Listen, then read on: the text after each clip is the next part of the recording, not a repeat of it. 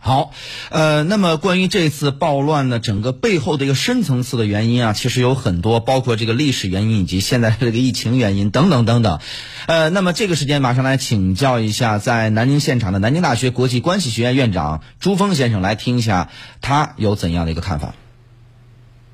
对，我觉得刚才袁教授对这个原因其实分析的已经很全面了，我做一个简单的补充。这个补充就是，疫情它是一种特殊的，呃，非常呃，我们说百年难见的这样一种公共健康危卫生危机呃导向，但是它接着会进一步发展成为经济危机、社会危机，甚至政治危机。所以在我的研究中，我觉得新冠疫情。现在对呃不仅仅是美国的冲击，其实对世界的冲击，它都会去引发这样一种四个阶段的这种危机的延续和交替，所以我们也可以清楚的看到这次的这个。呃，我们说，呃，这个弗洛伊德的死亡引发的这样一个美国的抗议和骚乱，竟然在美国的二十二个州、三四个城市有如此呃普遍的这个蔓延，可以说也是在美国的整个政治历史上是非常罕见的。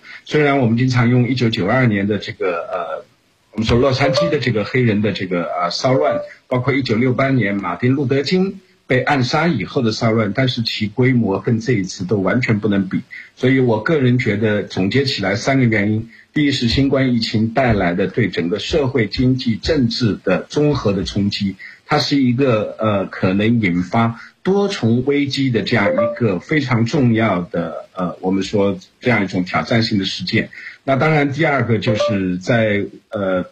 我们说新冠疫情期间被压抑的美国人的这种。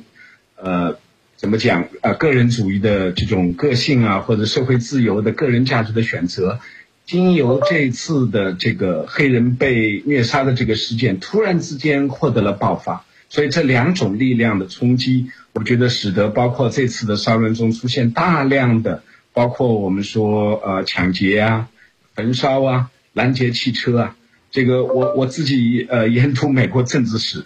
呃，对这个美国的政治历史其实还是蛮了解的。我觉得这在美国历史上有这么大的规模，真的非常罕见。当然，第三个问题是，我觉得其实过去三十年美国长期积累起来的中下层民众，他们的这个呃工资不涨，美国的中产阶级的这个呃我们说数量在下降，美国的贫富不均在扩大，所以这些因素事实上在这一次的黑人被杀事件问题上集中的爆发了出来。We'll be right back.